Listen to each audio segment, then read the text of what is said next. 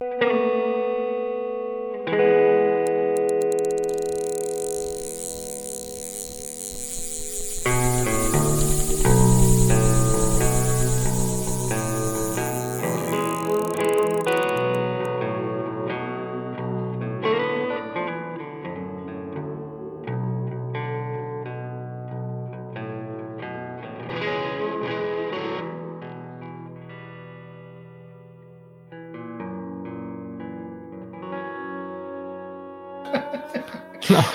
Hey, Raph, trouves-tu que ça sent bon?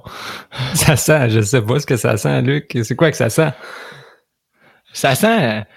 Ça sent ma saison préférée. Ça sent les gros bocs chevreuils, puis ça sent les saumons oranges, puis le temps ah, qui refroidit. Ça sent l'automne. Cette odeur-là, il faudrait bien qu'on en parle. Ouais, que ça fasse, il est comme aussi que tu t'envoies avec ton odeur?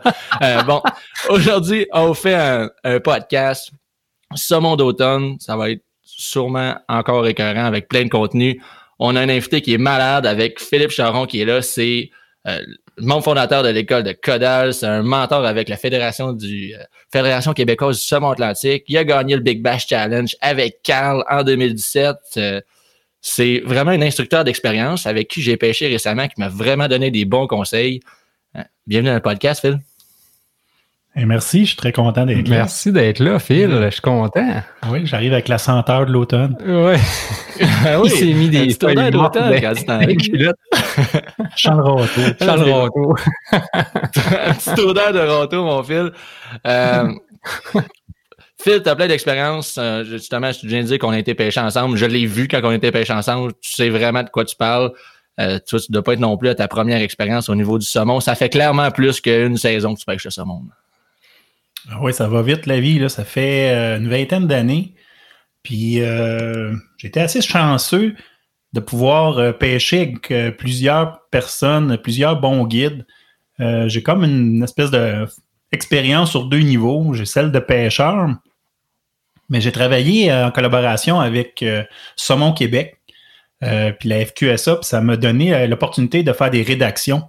Donc, je me suis promené beaucoup là, sur les rivières. J'ai fait des tournées du Saguenay, euh, la Moisie, euh, la Côte-Nord, plusieurs Gaspésie, plusieurs rivières de la Gaspésie, autant des secteurs libres que des secteurs contingentés.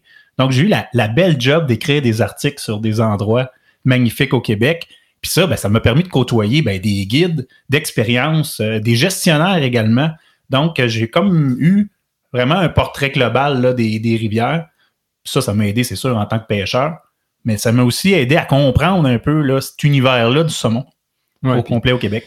Un pêcheur d'expérience, c'est pas nécessairement un pêcheur qui pêche tout le temps la même rivière. C'est le pêcheur qui va aller voir d'autres, euh, d'autres types de la couleur de l'eau, euh, d'autres, euh, d'autres structures. Les rivières sont pas toutes faites pareilles.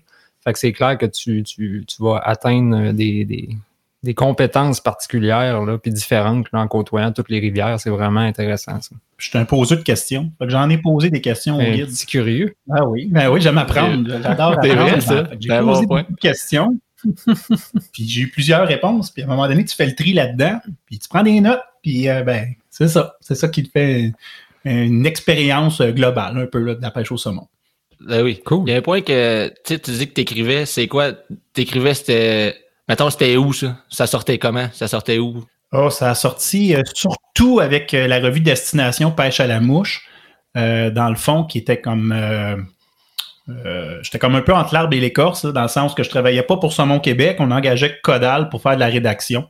Puis moi, mon, travail, c'était tout simplement d'aller décrire mon séjour, puis l'offre de service complète. Donc, autant quand j'allais à Gaspé, je faisais les rivières la Darmoute, le secteur libre, que j'allais aussi passer une journée au pavillon.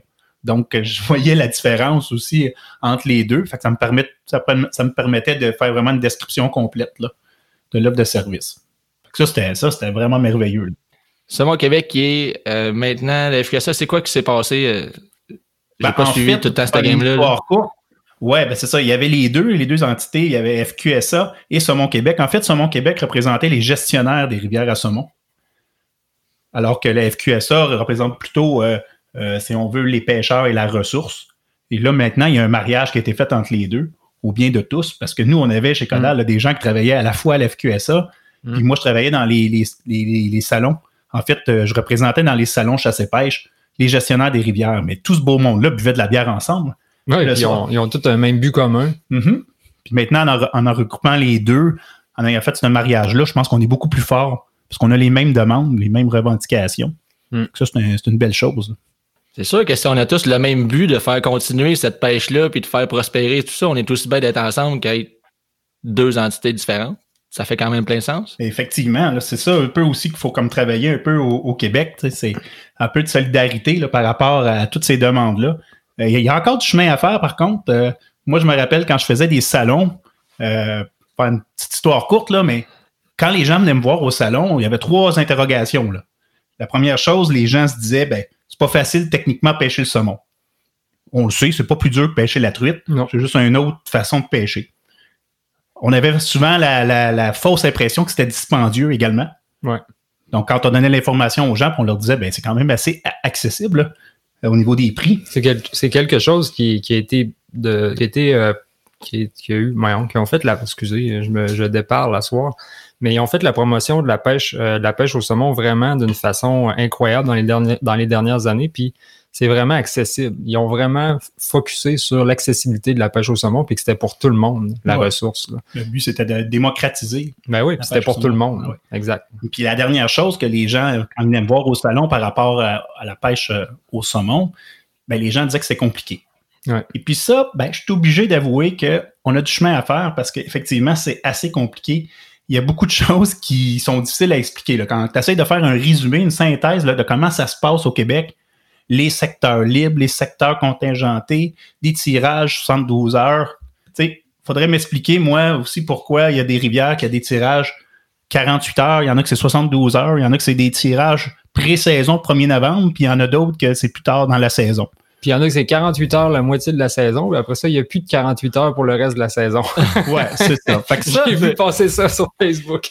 ça, c'est un petit peu le côté que je crois qu'on aurait intérêt à se réunir, là.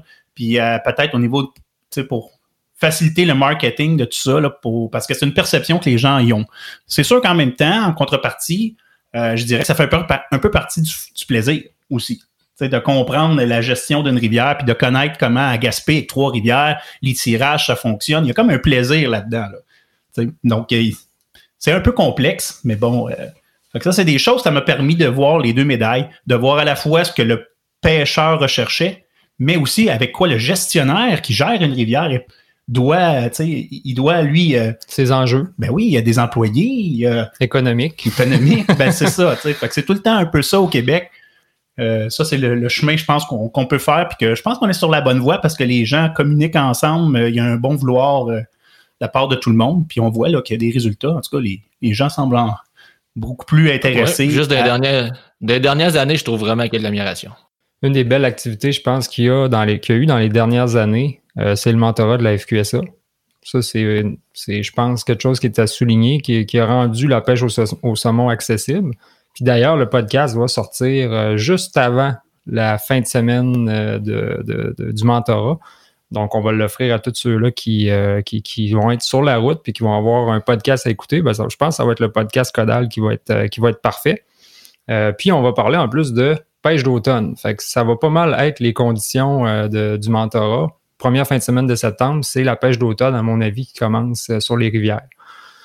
Fait que c'est un timing parfait. Ouais, En, résumé, le, mentorat, c'est dans le fond euh, des, des, des, gens d'expérience. Euh, puis il va y avoir des pêcheurs qui viennent découvrir la rivière puis qui vont être accompagnés d'un de ces mentors-là. Hmm. Là, on se promène, le, mentorat se promène dans, de différentes, à différentes euh, rivières, pardon, différents endroits.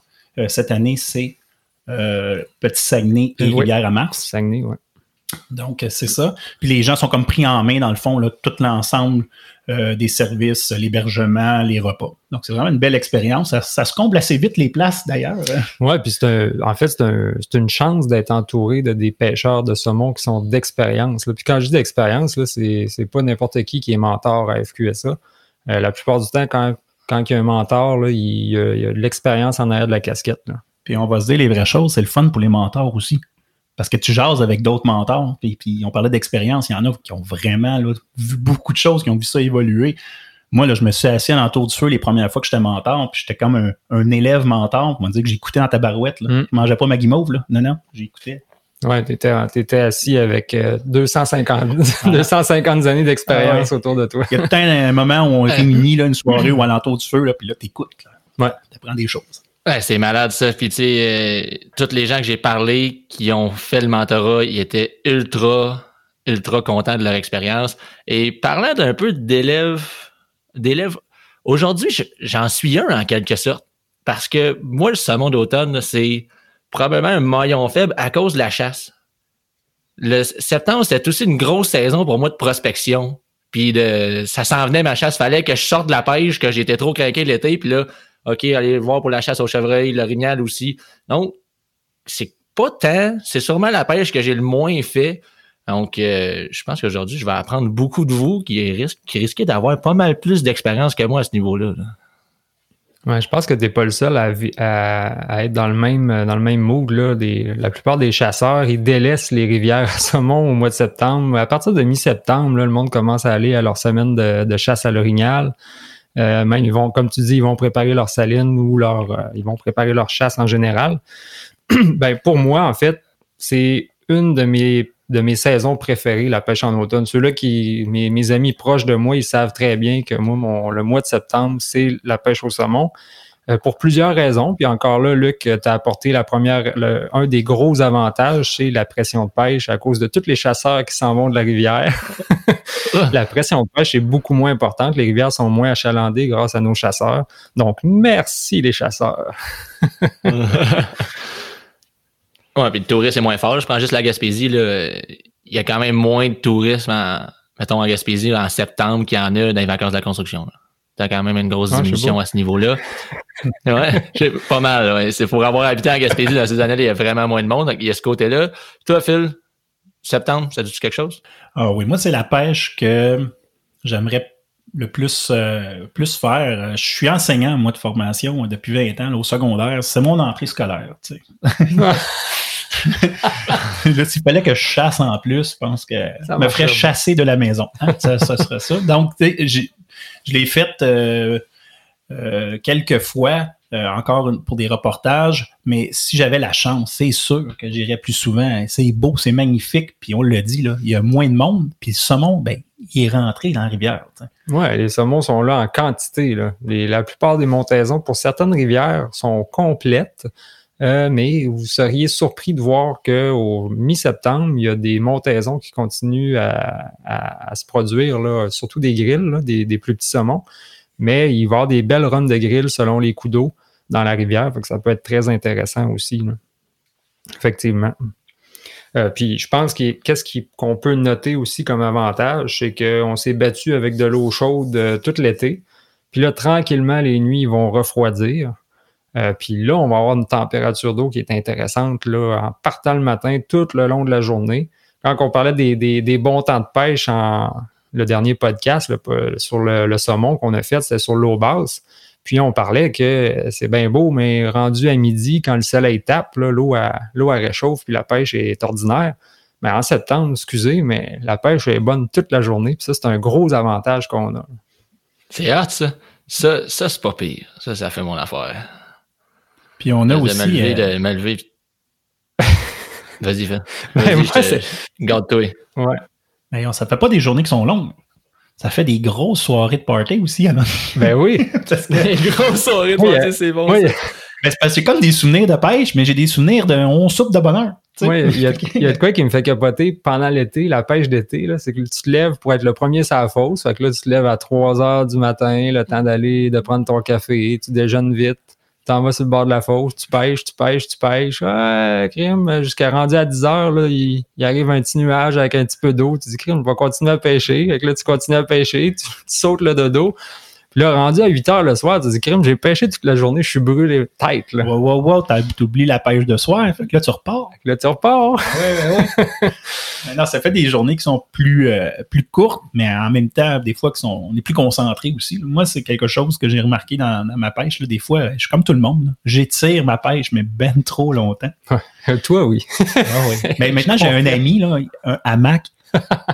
je me suis mis, je me suis mis chum avec un hamac. Je le sais, là. Mais Ça, c'est- euh, on a- D'après moi, c'était un des bons conseils que tu m'as donné. Achète-toi un hamac. Je suis acheté un hamac, j'étais assez content. Je vis heureux là-dedans.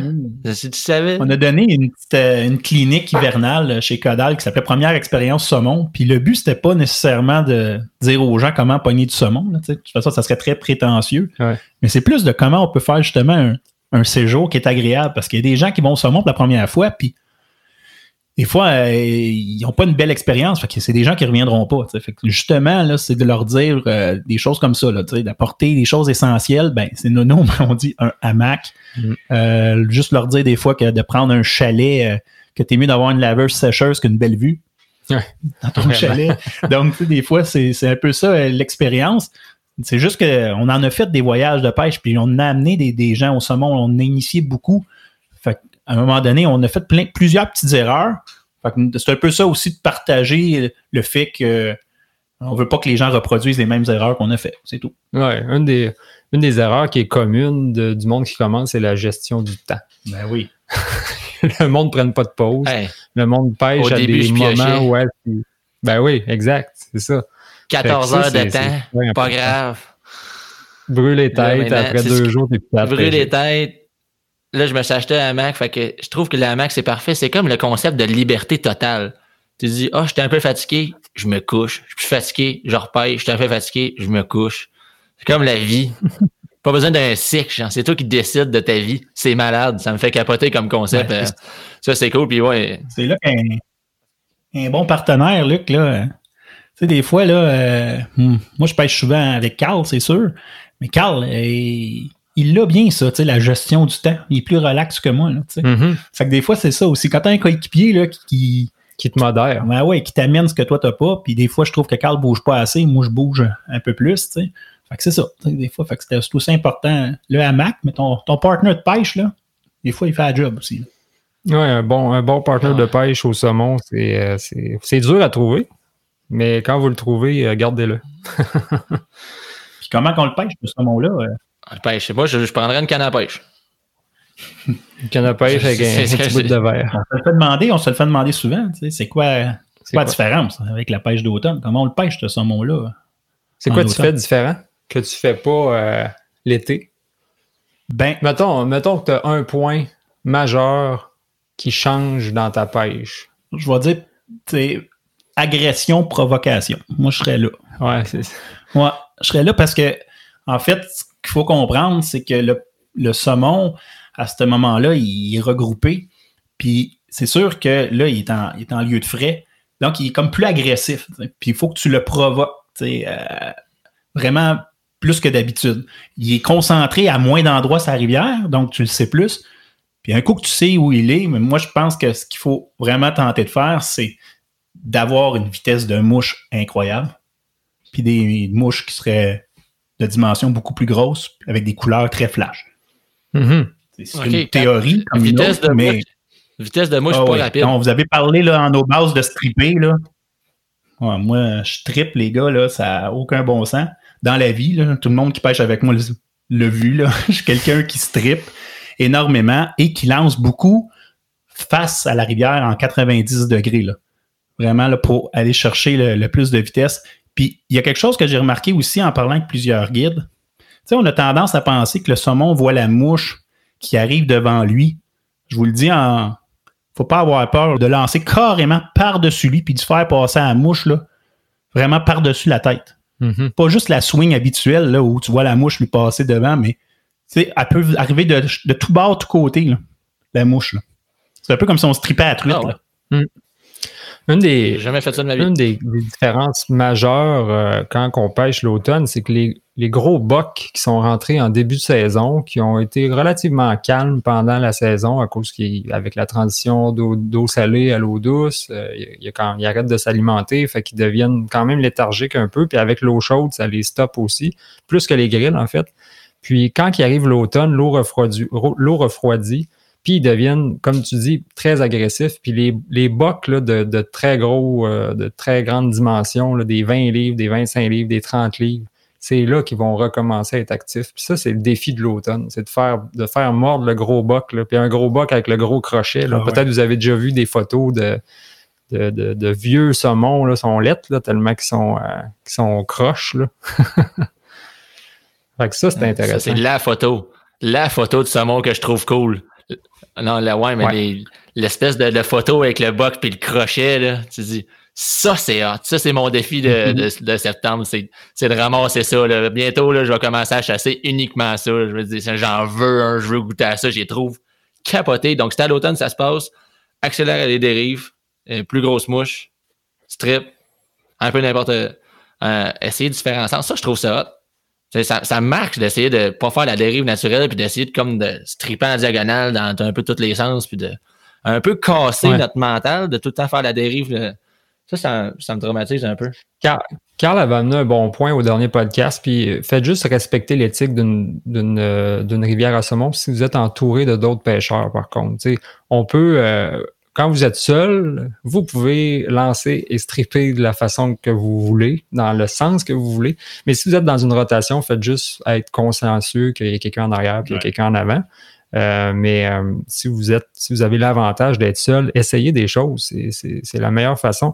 J'ai eu beaucoup de surprises, moi, des attaques comme des brochets, comme un masquis attaquerait une mouche. Là. Puis je, je, vous, euh, je vous niaise pas. Là. Le, le, bro- le, le saumon fendait l'eau pour venir ramasser la mouche, là. mais ça, c'est typique automne. Les bocs qui sont agressifs, euh, ça, devient, ça devient très intéressant. là. Changez-vous quelque chose à- au niveau des mouches? Ben, la, Ben, la couleurs. grosseur, tu me Ouais, voyons. Ouais, grosseur, couleur comme Luc. Ouais. Ouais. Quelle couleur? Je sais pas. Moi, c'est. Moi, j'ai arrêté. J'entends tout le temps Ben, parler de moi, je mouche ressens mes- orange pour le, je le printemps. mon jaune, les gars. Je ressens mes mouches jaunes, mes mouches oranges, là. Ah ouais, jaune. Ah, jaune, là, des canaris, là. Ouais. Une couple de succès avec ça. Tout, euh, des Mickey Finn euh, aussi, là, des grosses mouches. Puis aussi euh, des mouches avec euh, euh, vraiment des, des, longs, des longues queues, si on veut. Ouais.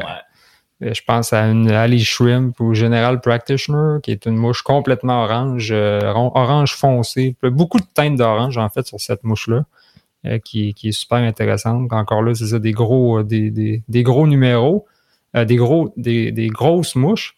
Euh, Puis même si l'eau est basse. Ça, c'est important. Tout le long des tous les, les deux premiers podcasts, on a parlé qu'on ajustait la mouche en fonction de l'eau. Mais l'automne, c'est probablement le seul moment où est-ce que je vais contredire cette règle-là, puis que je peux pêcher dans une période d'eau très très basse, une période d'étiage, mais que je vais utiliser du gros stock parce que je sais que le saumon est agressif. Cool. Puis à part de ça, Phil, la, la sèche, ça ben, je, suis- je suis bien d'accord. Je, suis- je suis tout à fait d'accord. J'ai euh, trois jours d'expérience de pêche en automne. Fait que tout ce que vous dites, je suis bien d'accord. J'embarque là-dedans, moi, 100%. Encore là. Il y a toujours quelqu'un qui peut nous contredire en disant Moi, je prends une petite douce. Ouais.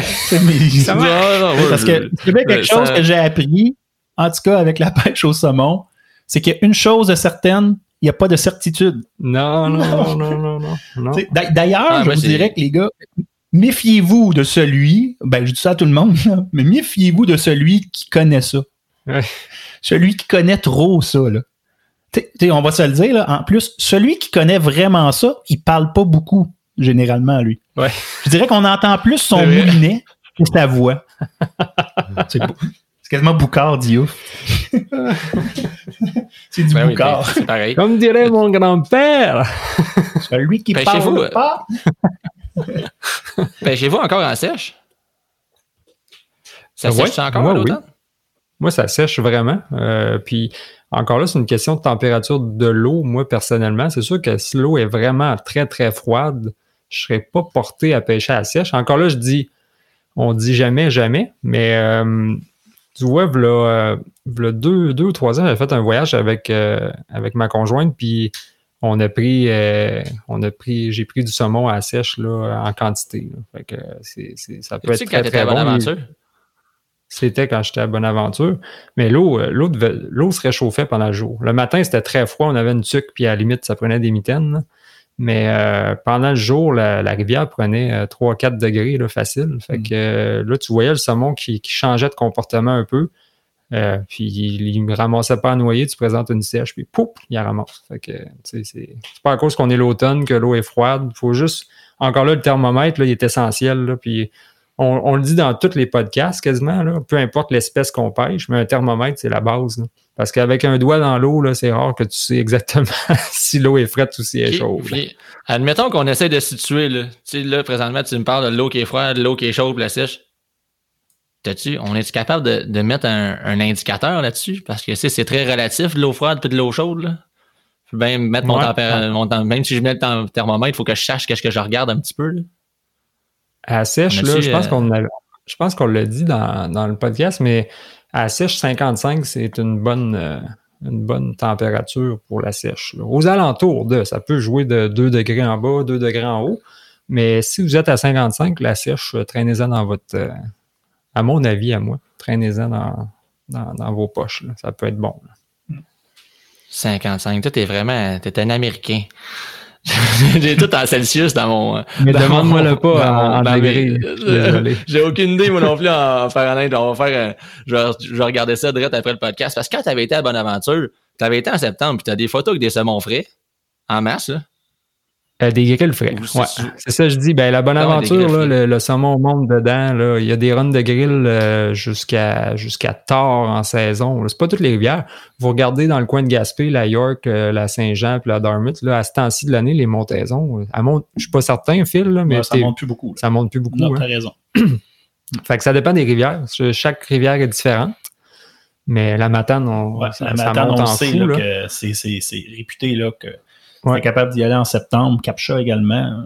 Oui, puis il y a des rivières qui vous permettent de le savoir quand il y a des saumons qui rentrent dans la rivière. La Bonaventure ne le permet pas, mais la Matane, il y a des, il y a des barrages. Qu'ils vous disent euh, combien de saumons qui sont montés dans la journée. Ça, c'est un bon indice de savoir. Là, ça vaut, ça vaut peut-être la peine de se prendre un droit d'accès quand il y a 100 saumons qui sont euh, montés dans la rivière. là. Dans la même journée, Puis Phil, si t'avais. euh, si mettons tu vas pêcher en automne, là, tout, avec le temps que t'as, puis tes élèves, puis tout le kit, là, avec l'expérience que t'as eue, si t'avais une place que tu que t'aimerais aller pêcher l'automne, tu irais où? Bon, Ben, J'en ai parlé deux, trois, tantôt. finalement. Je- Ouais, non, c'est ça. c'est sûr que dans. tu J'aurais tendance à dire euh, la Cascapédia. C'est- clair. Là. J'ai des- des- On le des- fait! On, on lève la main tout le monde ici en studio. c'est sûr que j'irai là, mais euh, plus modestement euh, ou plus peut-être plus près de, de, de, de- Montréal. Là, si on, ben, j'ai parlé de Matane, là, Ouais. euh, fin de la rivière là, à Matane. Là. Puis euh, moi, moi j'ai, une affection particulière pour la rivière Capcha. Ouais, vraiment. Belle Mhm. rivière. Puis c'est sûr que si euh, j'ai le goût de me payer une petite expédition un petit peu plus luxueuse ou quoi que ce soit, ben c'est sûr que Saint-Anne en amont, là. Je l'ai jamais fait. Toi, tu l'as fait. euh, Je pense que tu avais écrit un article. Ouais, c'est ça. C'est pour ça que je l'ai fait. T'as écrit un article à Saint-Anne? Le t'avais secteur. fait l'amont en canot? Ouais, là, on parle d'une descente, là, euh, vraiment, euh, c'est deux guides pour deux personnes en canot, mais si on se sépare un territoire, là, je veux pas me tromper, là, mais c'est comme si on était juste quatre pour environ euh, 5 km de rivière. Là. Donc, il y a deux personnes qui partent en haut des chalets du Petit Saut, puis il y a deux personnes qui partent au chalet du Petit Saut, puis après ça, l'après-midi, on fait une alternance. Donc, la pression de pêche, là, est, Hmm. est moindre. Puis si vous allez voir là, des images là, de ce chalet-là, le Petit Saut, on se trouve comme à être comme une galerie, une galerie en hauteur. Là. Puis il y a un- justement une petite cascade qu'on appelle le Petit Saut. Il y a une fosse là, en bas. là. C'est incroyable la vue. C'est merveilleux. En plus d'avoir les, tous les chic-chocs. là. J'ai pas vu le haut, mais moi, la Sainte-Anne, elle occupe une place euh, particulière dans mon cœur parce que c'est là que j'ai pris mon premier saumon euh, dans la fosse Wizen en 2007 à 7h, 7h15, 7h20. c'est quelque chose que tu n'oublies pas.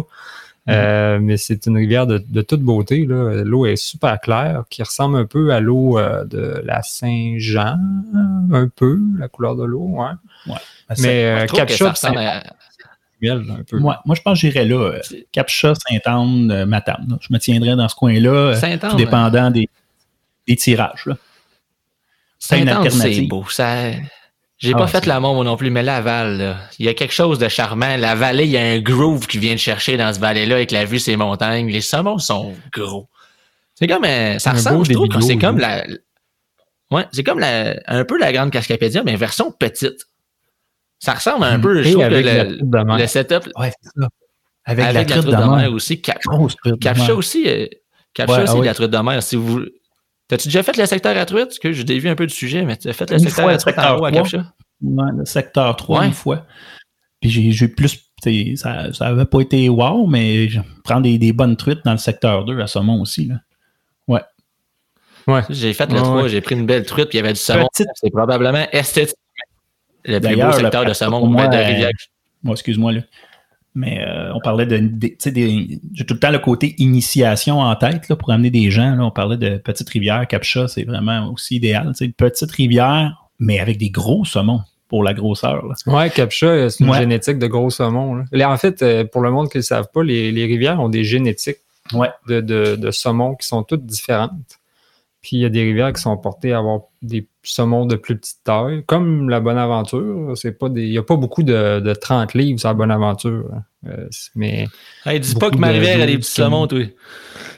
non, mais vous avez des saumons qui sont super non, c'est vrai que. Ouais, non, non, c'est Ouais, vrai que rivière 12, que 15 livres, c'est pas mal. Ben, il y a aussi que la Bonaventure, euh, c'est une rivière qui est très, très bien euh, structurée. dire, euh, la définition des fosses, là, ça, c'est quand même facile à lire, cette rivière-là. tu vois à peu près où sont les saumons. C'est pour ça la, la qualité de cette rivière-là. Ouais. Pour revenir à la rivière Capcha, il y a aussi le fait que le saumon n'a pas beaucoup d'obstacles pour arriver dans ce secteur-là. Il n'y a pas de chute majeure. Fait quand t'en pognes il est fort. Ouais. Un peu comme même chose pour la rivière euh, Saint-Anne. Saint- puis Saint-Jean aussi, là, à Gaspé, là, on dirait que ils ont fait comme des ballons de football un peu. Il n'y a pas d'obstacle. Fait que quand t'en pognes, là, attache ta tuque, là, Moi, les, les places où je me suis fait dévisser, c'est la Sainte-Anne. euh, c'est du saumon qui, d'après moi, ça faisait 24 heures qu'il était dans, dans la rivière. Puis quand ça fait 24 heures, il y a de l'énergie. Puis le saumon d'automne, les gars, le combat, trouvez-vous qu'il est moins fort? Ouais, c'est sûr. C'est, un des. On peut dire désavantages parce que c'est pas le même thrill qu'un saumon de début de saison. Euh, une des raisons, c'est que oui, ça fait longtemps qu'il n'a pas mangé. Le- il a même perdu du poids. Un saumon de, de- de 20 livres euh, rendu au mois de septembre. J'ai pas de chiffre exact, fait que je m'avancerai pas. Mais il a certainement perdu au moins une livre, deux livres peut-être même. Je vois juste Phil qui veut pas s'avancer lui non plus. Non, mais ça, ça a du bon sens. Ouais, ouais, ouais. Fait que je veux pas exagérer, mais ils perdent du poids, Ça, c'est sûr. puis ils ont beaucoup moins de force. Imaginez-vous, là, vous avez, vous avez pas mangé. Moi, euh, moi, une journée sans manger, puis je suis mort. Fait que ça va pas bien. Moi, je viens agressif. Mais Bon, hey, ça va bien, je vais vous nourrir. Si, on va pêcher ensemble, je vais vous amener de la bouffe. Il y en a un qui va être agressif, l'autre va mourir. Essayez de la bouffe une belle journée. tu sais, le saumon, il a, il, a, il a- il a dépensé de l'énergie dans la rivière tout l'été. Fait que c'est clair qu'il y a beaucoup moins de force au mois de septembre. Ça peut être surprenant, par contre. Euh, J'ai déjà vu des situations où est-ce que le saumon était, euh, était fort. Euh, Puis l'autre facteur que le monde ne tienne peut-être pas en compte, c'est les femelles qui, sont, euh, qui ont beaucoup d'œufs dans le corps aussi. Fait qu'il y a un certain poids. Même les femelles voyagent un peu moins quand ils ont le ventre plein. Quand il y a des coups d'eau, les saumons, ils feront pas. euh, elle, va, moins bouger la femelle étant donné qu'il y a beaucoup d'œufs. Donc, ça aussi, c'est un facteur qui fait peut-être que le saumon est un peu moins, un peu moins combatif aussi. Là, tu m'amènes à un point, là. Je vais te penser à quelque chose là, quand tu as parlé. Dans les approches que j'ai changées, on sait qu'on a parlé au podcast. Combien d'œufs, précisément? Combien d'œufs? On peut répondre à peu près. Hein, c'est à peu près 8 8000 œufs pour une femelle de 10 livres, à peu près. Tu vois, ça, je le savais pas. ouais. Ah, ça, puis, euh, tu sais, on a parlé un peu dans le podcast dans dans le podcast d'été. C'est une affaire que j'ai changé quand j'ai pêché l'automne. J'ai trouvé que j'ai pêché sur du saumon tout le temps. Partout où j'allais, Ouais. je pêchais sur du saumon. Fait que là, c'était comme plus travailler différentes approches que trouver des saumons preneurs. J'essayais plus de les déclencher que de trouver un saumon qui cherchait de mouche. Tu sais, souvent, là, comme pas de là, la dans le mois de juillet, je suis trop. Non, c'est ça, c'est pas de la chasse. Tu me déplaces, je me déplace. À un moment donné, je fais juste comme. Je passe beaucoup de mouches sur différents saumons. À un moment donné, je vais en trouver un qui veut. Tandis qu'en automne, c'était plus comme OK, là, je vais tout. Je vais pêcher sur du saumon partout, puis je vais trouver une façon de le prendre. C'est un peu ça mon mindset. Je sais pas si c'était le bon Mhm. parce que je n'ai pas pogné. Mais. euh, Finalement, mon conseil peut-être pas si valable, n'est pas pogné. Mais, mais au moins, il y avait du saumon. Fait que c'était c'est intéressant. Ici, bonne Côté aventure, je devrais trouver une façon de. Une façon de, Côté de m'en sortir. est-ce qu'il y a de quoi qui change aussi? Ben, il y a la couleur. La couleur, ouais. Ouais. Ça, c'est une question qu'on se fait souvent poser. Ouais. Pourquoi il change de couleur? On en entend des, des pas pires, ça. là. À moins que je me trompe, mais la raison, c'est par mimétisme. Ouais, c'est la raison que je donne, moi aussi. Ouais. Je sais pas s'il y a une s'il y a peut-être une influence aussi de la transition d'eau douce à l'eau salée, Ouais. qu'il y a un changement corporel qui s'installe aussi. Euh, tantôt, on a parlé, on, a parlé des, des couleurs oranges là, qui sont très bonnes. Euh, toutes les couleurs ultraviolettes. Il paraît, il paraît que euh, son acuité visuelle di- diminue un peu, puis sa, sa- sa capacité à percevoir les couleurs est moins bonne que quand il, vient de rentrer dans la rivière. Mhm. Fait que ça expliquerait pourquoi que l'orange, puis le rouge, puis les, les- les couleurs qui sont très, très voyantes seraient peut-être un peu plus efficaces l'automne. Ben, c'est top, ça. Je le fais. Je vais monter un paquet de mouches oranges. Fait. Fait que là, il faut que je monte un paquet de mouches oranges. J'étais curé de monter des mouches. Arrêtez de me dire d'en monter. J'étais curé. Je suis plus capable. Mais euh, j'en monte tout le temps. Un paquet de mouches oranges, faut que je les fasse passer à une vitesse incroyable. Pas vite. Incroyable. Donc ça, c'est pas pareil. Ben, écoute, une moi, vitesse euh, incroyable. C'est quelque chose que j'ai retenu, ça, Luc. Là. Tu sais, des, des bons pêcheurs au saumon là, qu'on a rencontrés, là, euh, tu sais, des, des, des, des, des Hugues Laroche, des Mathieu Vanout, on peut en nommer d'autres, là, Dave Adam, Geneviève, toute la gang.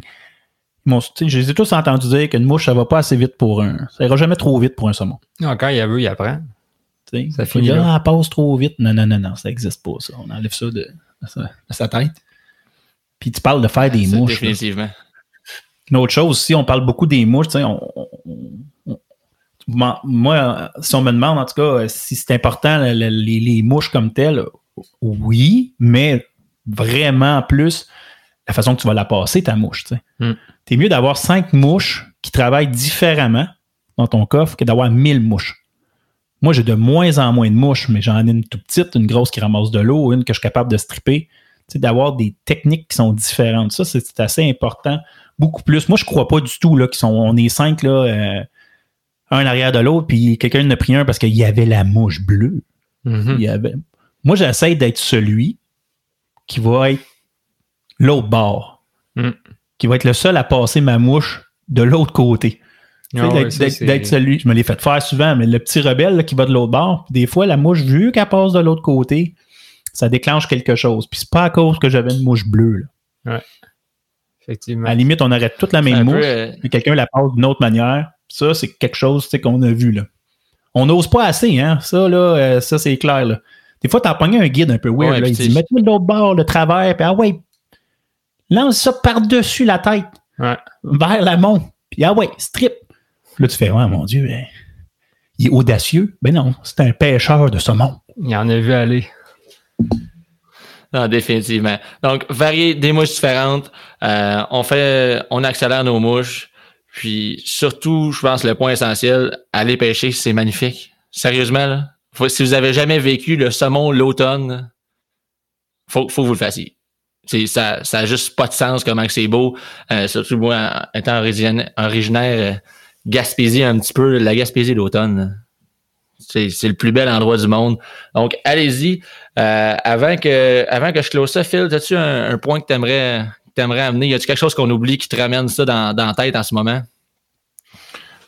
Ça a fait pas mal le tour, mais peut-être juste en terminant, on me demande souvent c'est, c'est quoi un bon saumonier?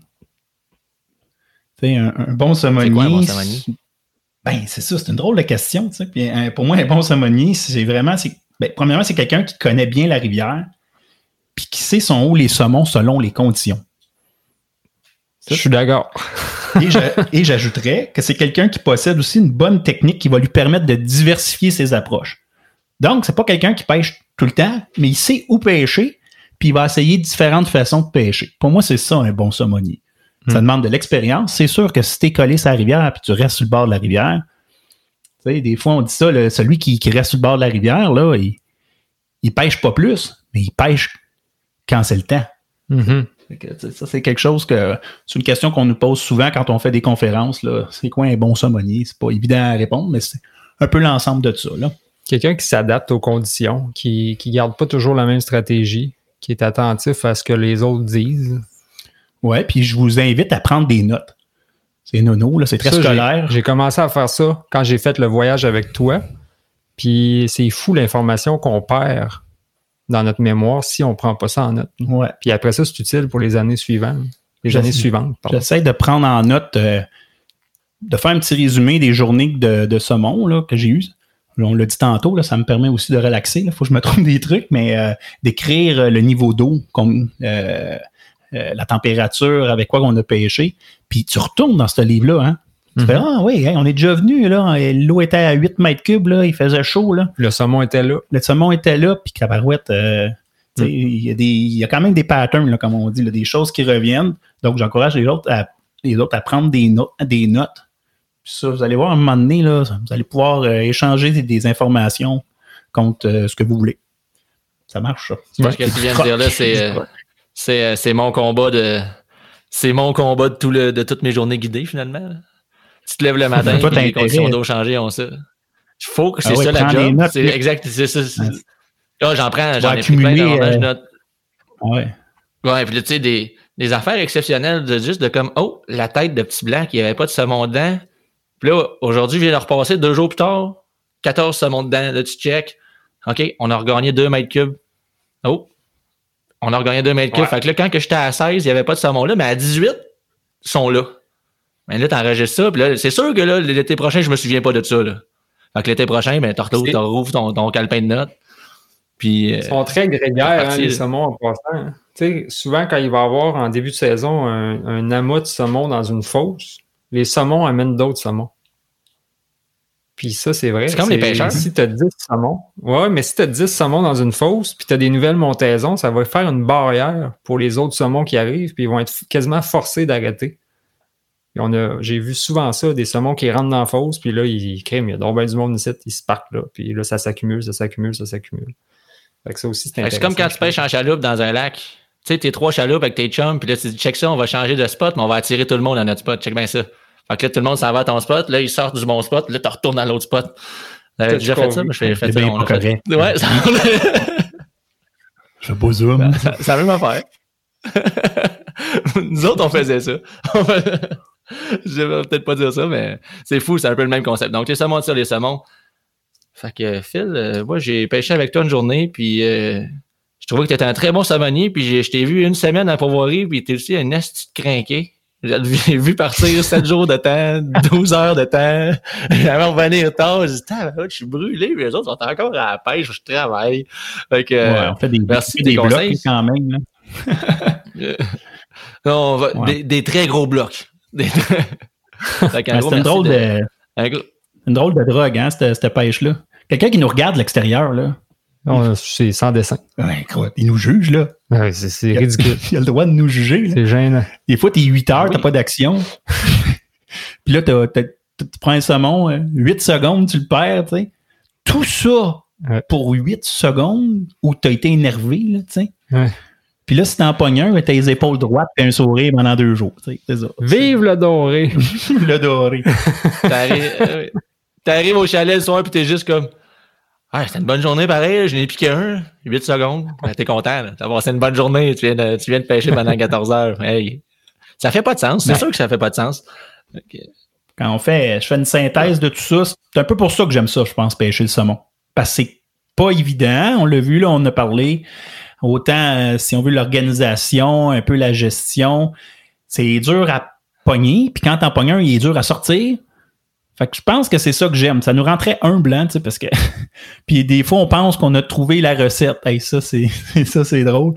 Puis l'autre jour, ça marche pas, puis après, ça fonctionne pas. Fait que je pense que c'est pour ça que j'aime la pêche au saumon. Tu sais. J'aurais bien la misère à me passer de ça. Puis quand j'arrive à tout mettre en place, les informations avec mon partenaire, puis qu'on en prend un, ben, ça a valu la peine tout ça. Je trouve que ça finit bien. Sur ce. J'ai même pas envie de faire de close. Je veux même pas rajouter ça. Bonsoir. Embarquez la, embarquez la maintenant. Merci tout le monde.